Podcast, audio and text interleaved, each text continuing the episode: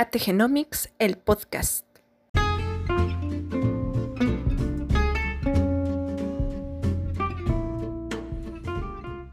Listo, estamos en vivo. Muy bien. Hola, ¿qué tal? Hola, ¿cómo están? Vicky, Otto, saludcita. Hace un ratito que no nos veíamos. Sí. Andábamos por ahí paseando. Sí. Hola, gente del futuro. He decidido que les voy a llamar a tejenautas. Así que, hola, tejenautas. Espero que estén Va, bien. me agradece el nombre. Eh, bienvenidos si no nos conocen.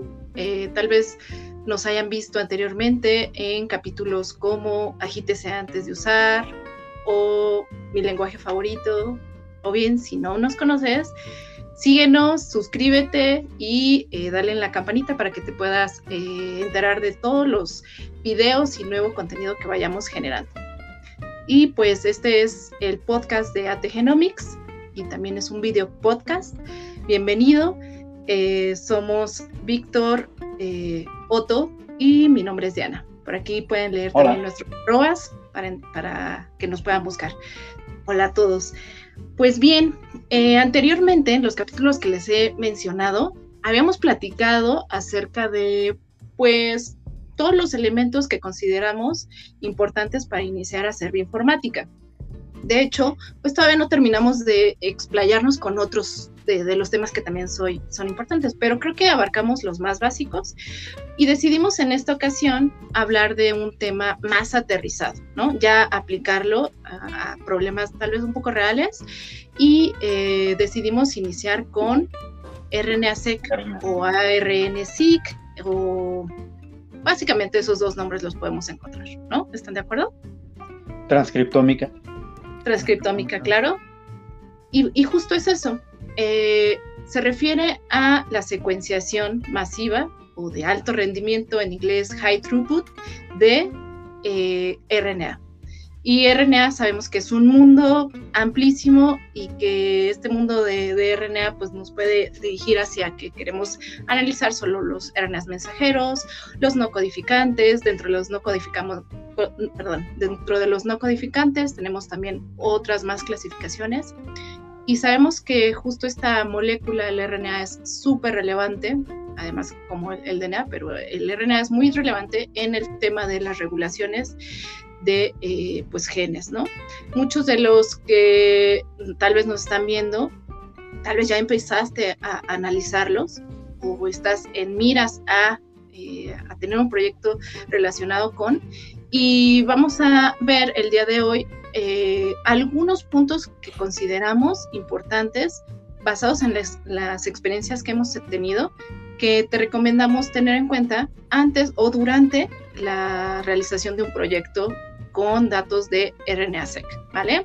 Entonces, eh, pues digo, este tema también puede dar para mucho para después, pero el día de hoy vamos a hacer, este, vamos a iniciar con algunas preguntas. Entonces, chicos, vale. eh, quisiera comenzar con la pregunta de, pues, ¿qué tan, para empezar, qué tecnología de secuenciación y qué características de esta secuenciación necesitamos eh, considerar en estos proyectos de RNA-seq? Pues ahí, sí. Ahí tenemos un mar de opciones, empezando porque Illumina nos ofrece pues una gran cantidad de, de, soluciones. No es que le queramos hacer eh, publicidad a Illumina, pero pues la neta es que son de los más, este, más eh, padres para hacer este, secuenciación, ¿no? Um, tenemos que considerar un montón de cosas. Primero, si nuestro organismo es bacteria o si es eucariote, porque para empezar va a tener procesamiento de intrones o no va a tener eh, poliadinilación de sus RNAs mensajeros o no. Y una muy importante que de hecho es este, a recientes fechas es si el, si el kit que estamos utilizando es stranded o no stranded. Por ejemplo, esto hace referencia a si eh, después de la reacción de secuenciación se mantiene la información de en qué dirección viene cada uno de los transcritos. Entonces, en, en, en nuestro capítulo anterior de hardware mencionábamos que Uh, cuanto más le podamos meter nosotros a comprar eh, equipo que nos vaya a beneficiar, aplica las mismas reglas aquí en, transcriptómica, ¿no?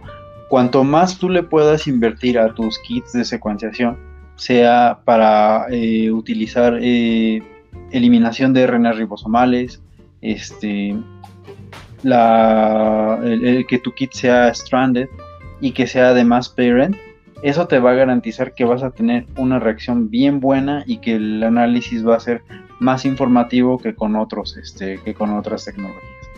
Aunque, y eso sí lo tengo que mencionar, eh, recientemente ya se empezó a este, adoptar eh, la secuenciación PacBio y está súper padre porque ya no requiere de ensamblaje de las, de las isoformas. Entonces hay un estudio reciente en donde muestra que se pueden encontrar hasta casi hasta 20% de isoformas nuevas con PacBio sin ensamblaje que lo que se obtenía con eh, estas características que les mencionaba de Illumina. Entonces, sí, vale la pena meterle un poquito de, este, de, lana a comprar un buen kit porque esto les va a traer no solamente buenos resultados, sino que también va, este, va, va a hacer felices a sus bioinformáticos para que no sufran con el análisis de datos. Y qué bueno que lo mencionas. Muy bien. Creo que es relevante eh, justo que mencionemos en este capítulo cuáles son como los pues los casos como más desastrosos en cuanto a tipo de los datos y, que han tenido este reto eh, que se les ha enfrentado en durante el análisis, ¿no? Eh, vale la pena después, vamos a hacer yo creo que alguna sesión especial para el proyecto como tal, ¿no? Tal vez ya especificar por qué single end, por qué parent, este, si ahorita tú no lo sabes, Mm, me parece que vale la pena que después lo hagamos, pero vamos a la pregunta, ¿qué, qué onda? ¿Qué, errores han llegado a tener? ¿Cuáles son los eh, retos que, se han enfrentado con las, las, muestras, los datos básicamente que les han llegado? ¿Quieres comenzar, este, Otto? Uy, uy, uy, pues hay muchos, este, uno aprende mucho de los malos ejemplos, ¿no? Entonces, eh, yo creo que uno de los peores ejemplos que he tenido de datos de RNA-seq ha sido eh, un alto porcentaje de RNA ribosomales. Y estoy hablando de un alto porcentaje de RNA ribosomales, un mayor al 92%, fácil, incluso 96% en una de las muestras de ese set de datos. Es un porcentaje bastante elevado. Eh, obviamente, quizá tenga que ver el origen de la muestra. Eh, y se esperaba un alto, un alto porcentaje también de ribosomales y para solventar ese problema eh, tenían que elevar la, cobertura, ¿no? Entonces, para que aunque me quedara un 4%, un 8% de las lecturas, estas lecturas fueran suficientes para poder realizar el, análisis eh, pues, que se estaba buscando con ese set de datos. Lamentablemente, la, el, porcentaje restante no era suficiente para poder trabajar con ello. Ese es uno. Eh, otro set de datos que también me ha tocado es eh, la longitud heterogénea de las lecturas. La preparación de la librería no fue la ideal y pues no se tenía una distribución homogénea en la longitud del número de lecturas y eso permitía que en los pasos de filtrado de calidad previo al ensamble, porque se iba a hacer este RNA-seq de nuevo, se perdieran demasiadas lecturas. Y si se dejaban todas, todas esas lecturas y no se eliminaban con, con, base en el criterio de longitud, pues el ensamble no era, el, no era, no era bueno, ¿no? No se obtenían eh, pues demasiados genes y pues menos los transcritos, ¿no? Entonces, ese ha sido como que dos de los grandes ejemplos que he tenido, la degradación o la, un error en la construcción de la librería, quiero pensar.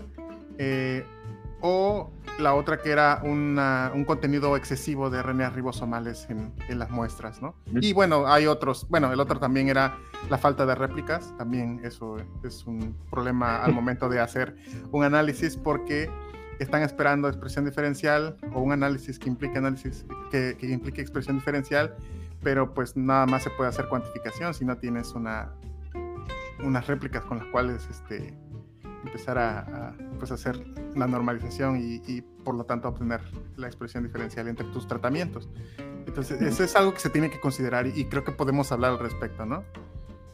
Sí, por supuesto. sí, el RNA va a contestar tu pregunta biológica, eso es, eso es cierto, pero antes eh, tenemos que ver qué estrategia nos conviene utilizar, ¿no?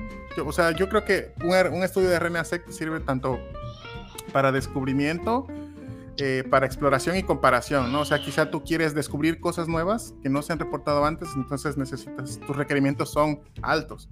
¿Quieres explorar? Digamos que los requerimientos son intermedios. Si quieres comparar, tus requerimientos son los básicos que necesitarías en un, en un eh, experimento RNA-seq, pero eh, tienes que tener ciertas consideraciones, ¿no? Podemos hablar de eso, ¿no?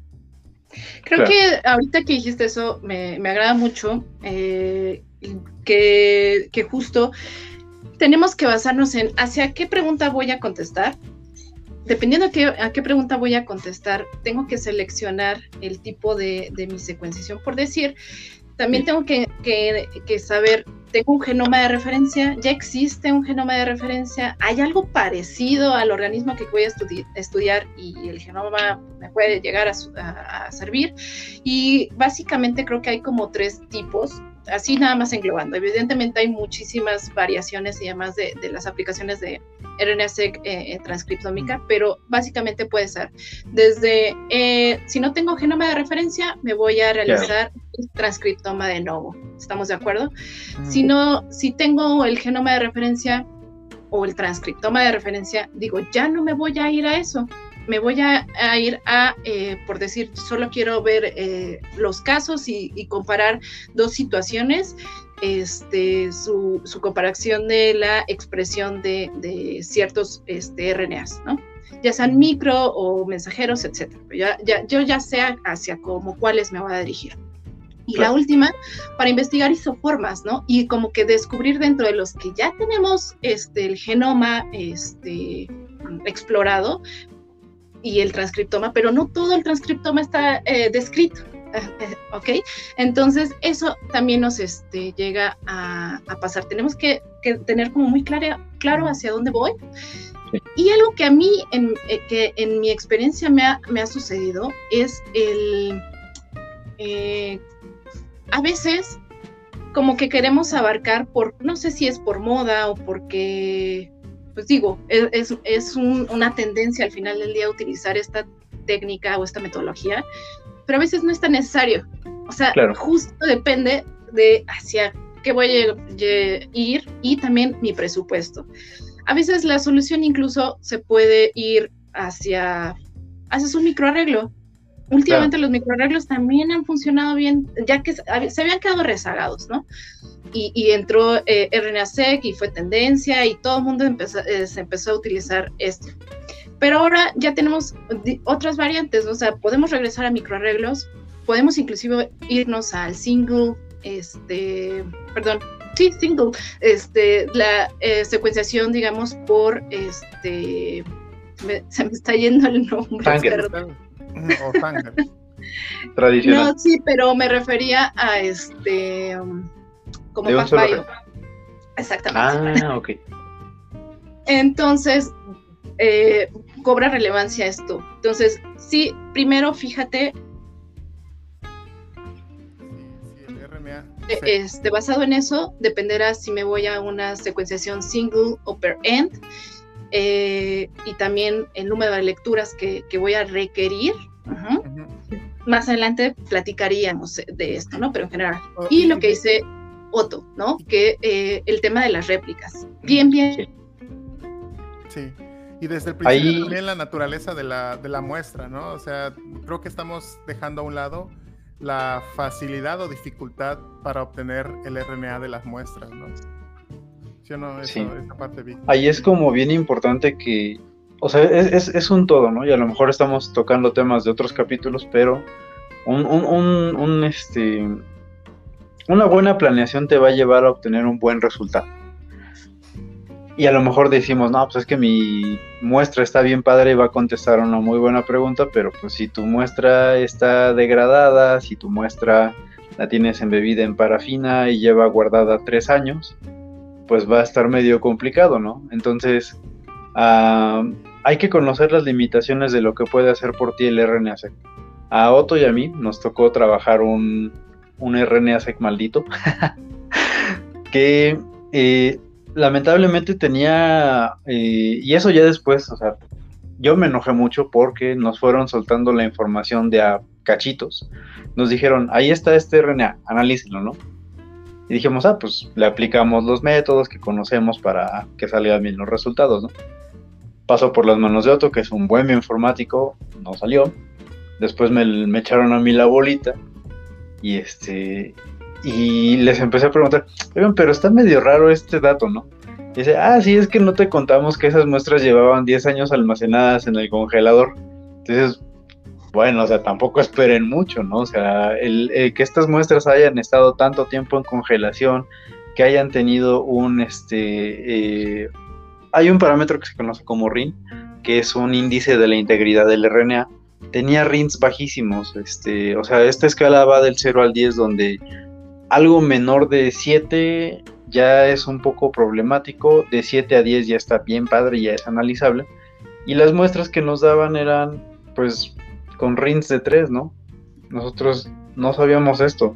Entonces, se tiene que tener toda, toda, toda, toda la información de las muestras antes de proceder incluso a secuenciarlas de dónde vienen, quién las obtuvo, cuánto tiempo llevan almacenadas, son réplicas reales del fenómeno que estamos queriendo ver.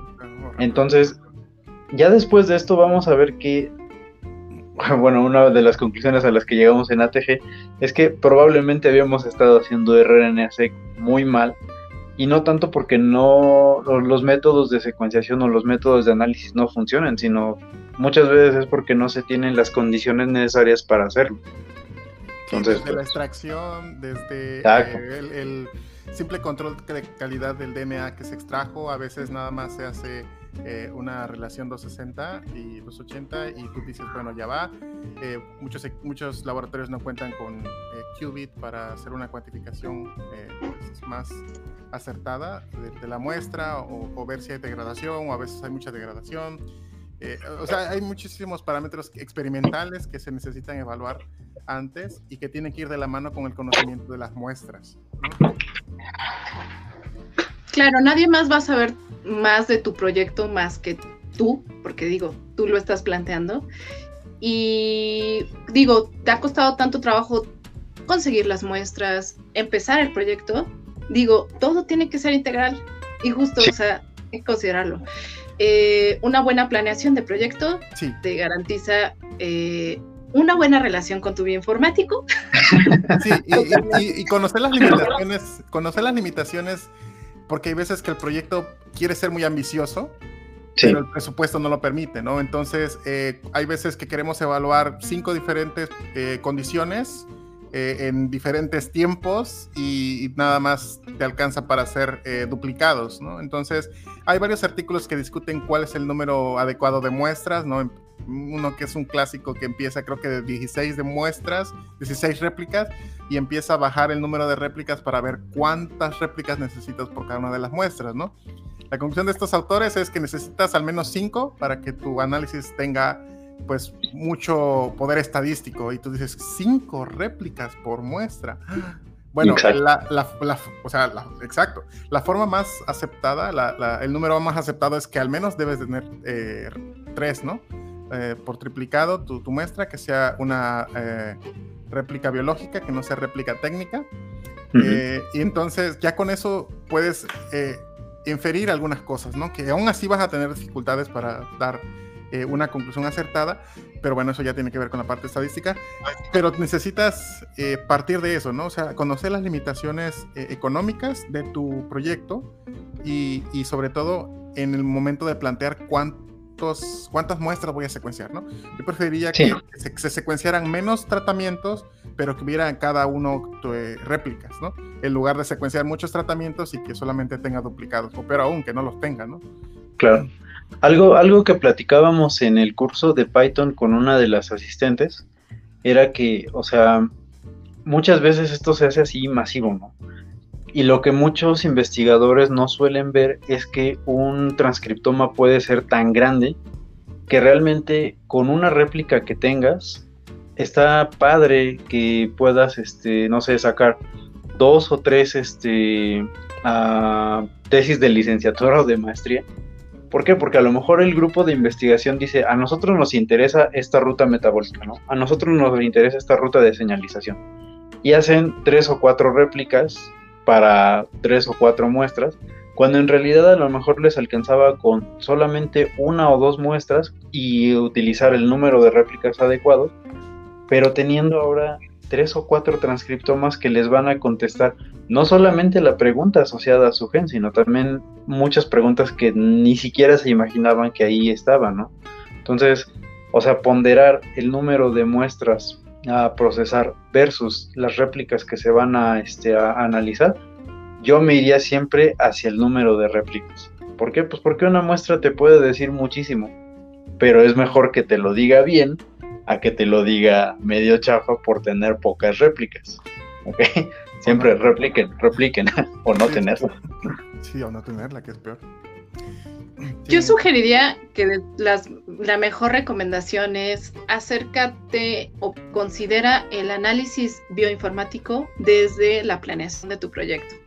Esto te garantiza inclusive para tu misma convocatoria, en el caso si tú eres del ámbito académico, a considerarlo en tu presupuesto con ACID, por ejemplo. Y muchas veces no es considerado.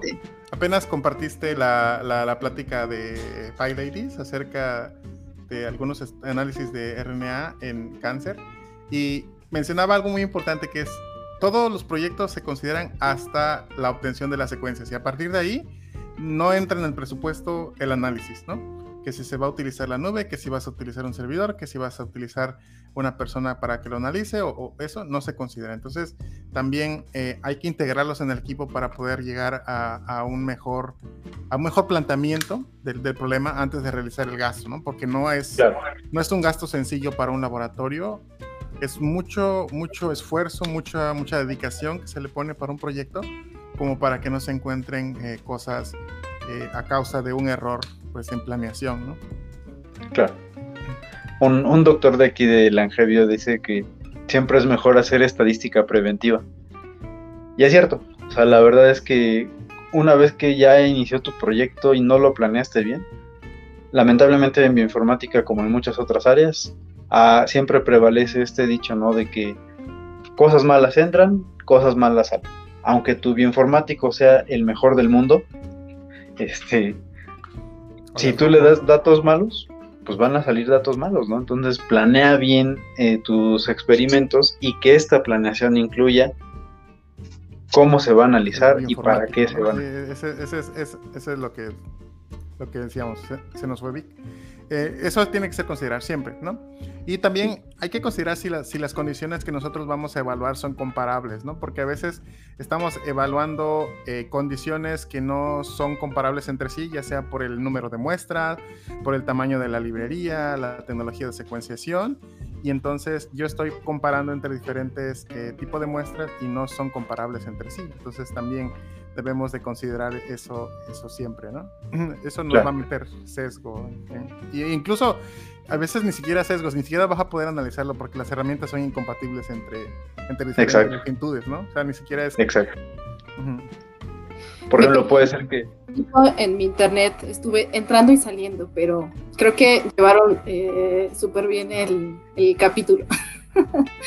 me, me detuvo. Sí problemas, ya saben, técnicos, ¿verdad?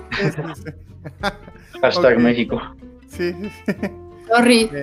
Oigan, algo que digo, porque ya, ya empezamos a hablar como mucho de estos problemas. Uno de los que problemas, o más bien preguntas, no problemas, y relacionado con esto de cuando metes a tu proyecto a Conacyt, por ejemplo, a las convocatorias, eh, también que, me han llegado a preguntar es, bueno, ¿y qué equipo necesito? ¿No? Pueden regresar al capítulo anterior, este, donde hablamos de hardware, pero específicamente para transcriptómica y con la experiencia que han tenido, no sé, este, diferentes organismos, ¿qué nos podrían decir?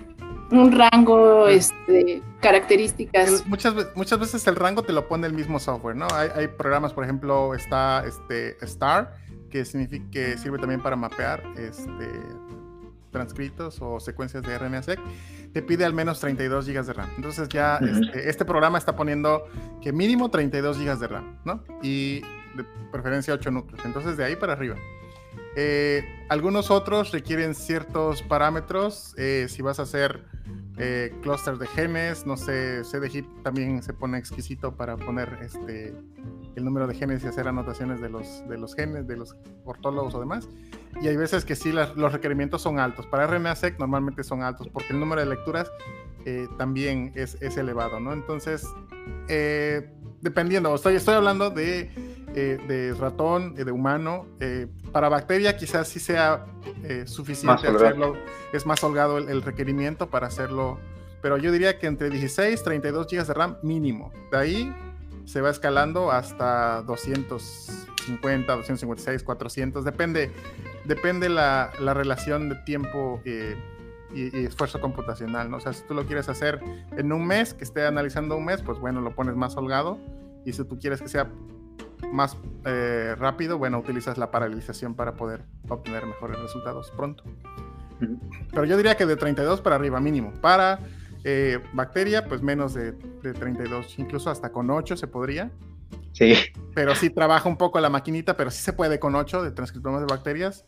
Eh, y de ahí para arriba de 32, ¿no? O sea, mínimo. Porque si no, eh, se puede dañar el disco duro, porque cuando la memoria se acaba o se acaba, se acaba la memoria, pues en, los sistemas Linux empieza la, la memoria swap a entrar a rescate pero esa es una memoria virtual, ¿no? Entonces, cuando tú estás ejecutando un proceso que ya se ejecuta fuera de la memoria RAM, estás procesando en, eh, en disco duro, ¿no? Entonces, eso a la larga pues, te genera daño en la computadora, ¿no? El swapping que le llaman. Entonces, sí, eh, es, es, eh, es, la sugerencia, pero sí, los requerimientos son altos, son altos del, del RNA-seq. ¿no? Eh, hay otros que son más optimizados, por ejemplo, eh, Salmón está también, este, ¿cómo se llama? Calisto. No, no, están basados en alineamientos, sino que están basados en pseudoalineamientos. Entonces, eso permite un manejo más rápido del, del, match, ¿no? Entonces, los requerimientos computacionales son menores. y aún se pueden utilizar, yo creo que 16 con Calisto, incluso 8, dependiendo, es un poco lento, pero sí lo podría hacer. No he intentado con un genoma humano en, con Calisto, pero eh, sí lo he intentado con el de ratón, pero tenía 16. Entonces, pues depende de la herramienta, Depende de la herramienta también. Yo una vez hice humano con salmón y de sec y la compu que utilicé no, no era muy potente, tenía como 16 GB de RAM y, y 8 procesadores, entonces lo hizo bien, lo hizo rápido. Por muestra. Eh, por muestra. Sí. Y todas juntas, pues no recuerdo cuánto tardó, pero no eran muchas muestras entonces. Tres meses, ¿no?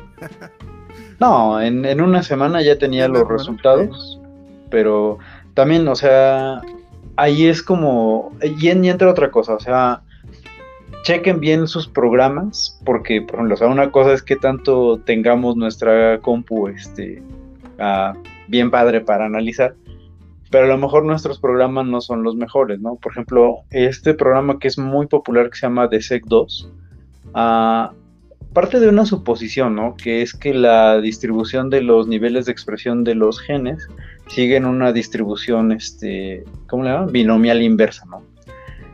Cosa que no necesariamente es cierto. Entonces, a la hora de hacer la estadística, pues tú vas a tener varios este, parámetros que te van a permitir evaluar qué tanto dos genes están expresados diferencialmente. Uno de ellos es su eh, P y su P ajustada. Y otro de ellos es si cae dentro de un eh, intervalo de FDR, que es este, la tasa de descubrimiento de falsos positivos. Y en ese sentido, pues tú tienes que jugártela, ¿no? O sea, ya superé la parte de de la planeación de mi experimento. Ya me conseguí una compu bien padre para hacer mi análisis. Ahora viene lo bueno, ¿no? Que es la pregunta de los 64 mil, ¿no? ¿Qué tanto estoy dispuesto a perder? Y es que tanto estoy dispuesto a perder porque todos, todos, todos, todos los programas lo que van a emitirte es una predicción y te van a decir, con esta P, yo estoy seguro de que estos dos genes están expresados diferencialmente con este valor de FDR yo estoy este, seguro que están expresados diferencialmente, ¿no? Entonces, no hace mucho, de hecho, en estos días como por el miércoles, una cosa así, justamente estaba dando una asesoría de a, una chava que estaba haciendo RNA-seq y me decía, no, pues es que mis dendrogramas se ven bien feos, tengo puros este, eh, genes que no cambian su expresión y además lo peor, ¿no? Que uno de sus este, colaboradores eh, le dijo, no, pues mira, si pasa entre menos punto .5 y punto .5 para FDR, ponle cero y te los llevas, ¿no? Y es como, no, o sea, hay, hay protocolos específicos para seleccionar basado en alguno de tus criterios. Entonces, siempre consideren, o sea, qué tanto realmente su, sus P's son significativas, qué tanto sus FDR son significativos. Y ya después de eso, pues ya les van a quedar datos más limpios, datos más procesables, pero más que eso, datos más informativos que sí les van a decir, estos genes se ven bien o no se ven bien, me hacen sentido o no me hacen sentido. Y al final pues, la chava quedó bastante contenta porque pues pasó de un dendrograma con un montón de genes que no cambiaban su expresión a un dendrograma con poquitos genes donde los cambios eran muy evidentes y aparentemente sí, es, sí formaban parte de eh, los, este, los genes que a ella le interesaba ver, ¿no? Que también eso es medio tramposo, pero bueno, eso ya es para otro capítulo. Pero ahí la importancia de la estadística, evidentemente su correlación con cómo normalizamos y que sepas el significado de que si eh, voy a basarme con el FDR o no para mis datos, mm. esto aquí o qué, ¿no? Sí, claro. Está por sentado que todo el mundo utiliza el FDR y luego ya no me acuerdo cuál otra estadística también está por ahí. Que... El fall change también. Pero otra más reciente, Map, algo creo que es. No me hagan caso ahorita. El punto es el tema de la normalización. Sí, sí, sí. Ah, bueno, eso, esas cuestiones de análisis eh, es como mm, es como quién es mejor, ¿no? El equipo A, el equipo rojo, el equipo azul, el, el sabor de este o el sabor del otro, ¿no? O sea, la, utilizas este Hedit o utilizas este Kate, ¿no? utilizas Beam, utilizas Nano. O sea, es una lucha interminable que nunca va a terminar porque hay diferentes métodos de normalización. Entonces, los resultados pueden variar entre los diferentes métodos. Entonces, y es, este. No, yo, no podría decir, ah, mira, es, es mejor este método. Ese es mejor, por ejemplo, en el caso de los más populares, este, Edge versus DSEC, porque ambos tienen suficiente soporte estadístico y los resultados pueden coincidir en, la mayoría de los casos, pero también pueden obtener algunas conclusiones diferentes eh, basadas en la normalización que tiene cada uno, ¿no? De acuerdo al, a la metodología de cada uno de ellos, ¿no? Y cada uno va lo a que sí, Lo que sí es que todo esto va a cambiar con PacBio, porque ya una vez que se eliminen los pasos de alineamiento, de conteo, de lecturas, de errores de mapeo, ya va a ser sencillamente ¿Cuántas lecturas, cuántas lecturas tengo? Ya, se acabó. ¿Cuántas, ¿Cuántos encuentros son los que, los que hay? Sí. Exacto.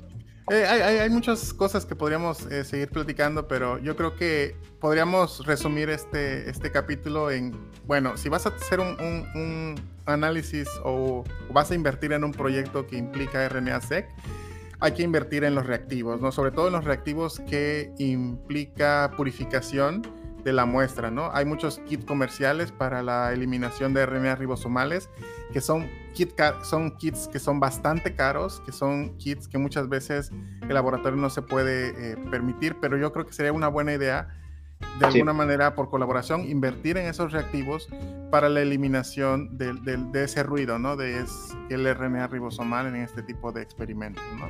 Lo que Vic también mencionaba, eh, yo creo que sería pues invertir en, las réplicas eh, es eh, en lugar de los diferentes tratamientos, ¿no? Yo creo que puede llegar a unas a una mejor eh, pues conclusión del, experimento en lugar de tener diferentes tratamientos pero sin réplicas, ¿no? Claro. no sé, ¿qué otras cosas podrías decir, Vic, ya para, para concluir este, este hagan, hagan estadística preventiva. Mm, de verdad, de verdad que les va, o sea, siempre es mejor tener en consideración todo esto desde el principio a que después, uno, hagan sufrir a su bioinformático y dos, o sea, se lleven como que una mala experiencia, ¿no? Porque, o sea, el bioinformático va a hacer lo que sabe hacer. Pero cuando te entregan los resultados es de, pues, no están buenos tus resultados, ¿no? Y muchas veces, y nos ha pasado, las personas dicen, ah, es que no es buen bioinformático porque no sabe hacer esto, no sabe hacer lo otro. O sea, los métodos ahí están, la estadística ahí está. Lo que falló fue la planeación. O sea, nosotros no hacemos más que seguir este, una serie de pasos razonados y decir qué es lo que sí se obtiene con buena confianza y lo que no se obtiene con buena confianza. De ahí en fuera, casi todo es dependiente de la, del, origen de la muestra y de la calidad de los datos.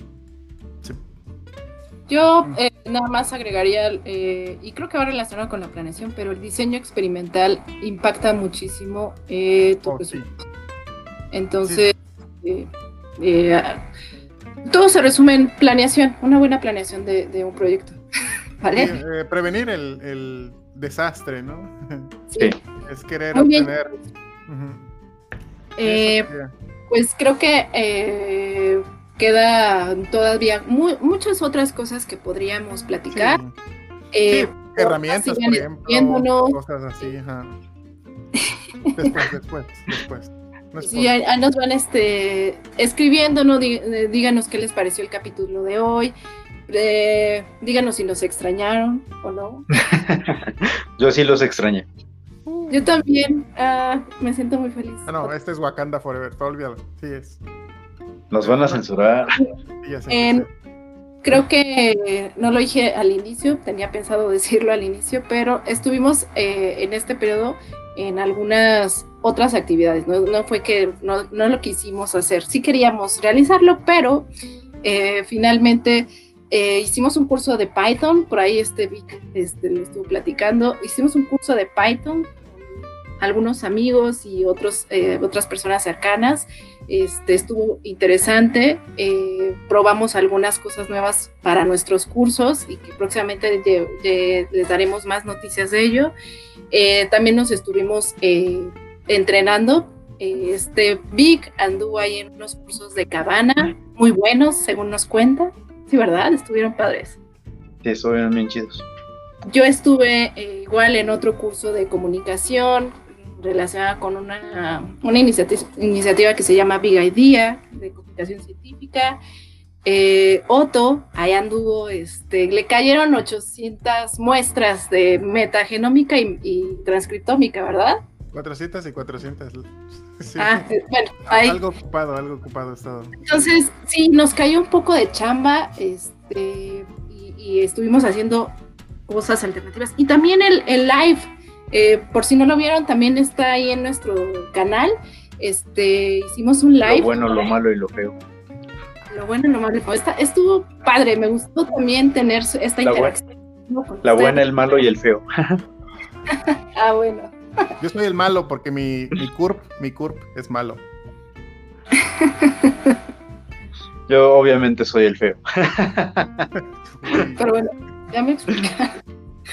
Este, vale, muchísimas gracias por seguirnos. Muchísimas gracias si llegaste hasta aquí, eh, querido Ategenauta. Y eh, nos estamos viendo próximamente.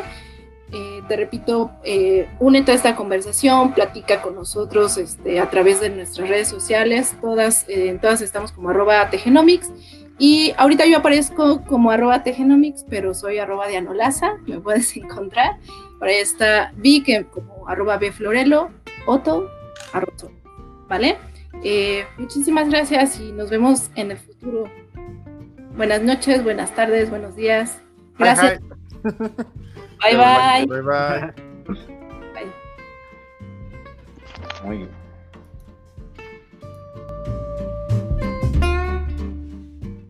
Hey, gracias por llegar hasta aquí. Un capítulo más de ATGenomics, el podcast. ¡Yay!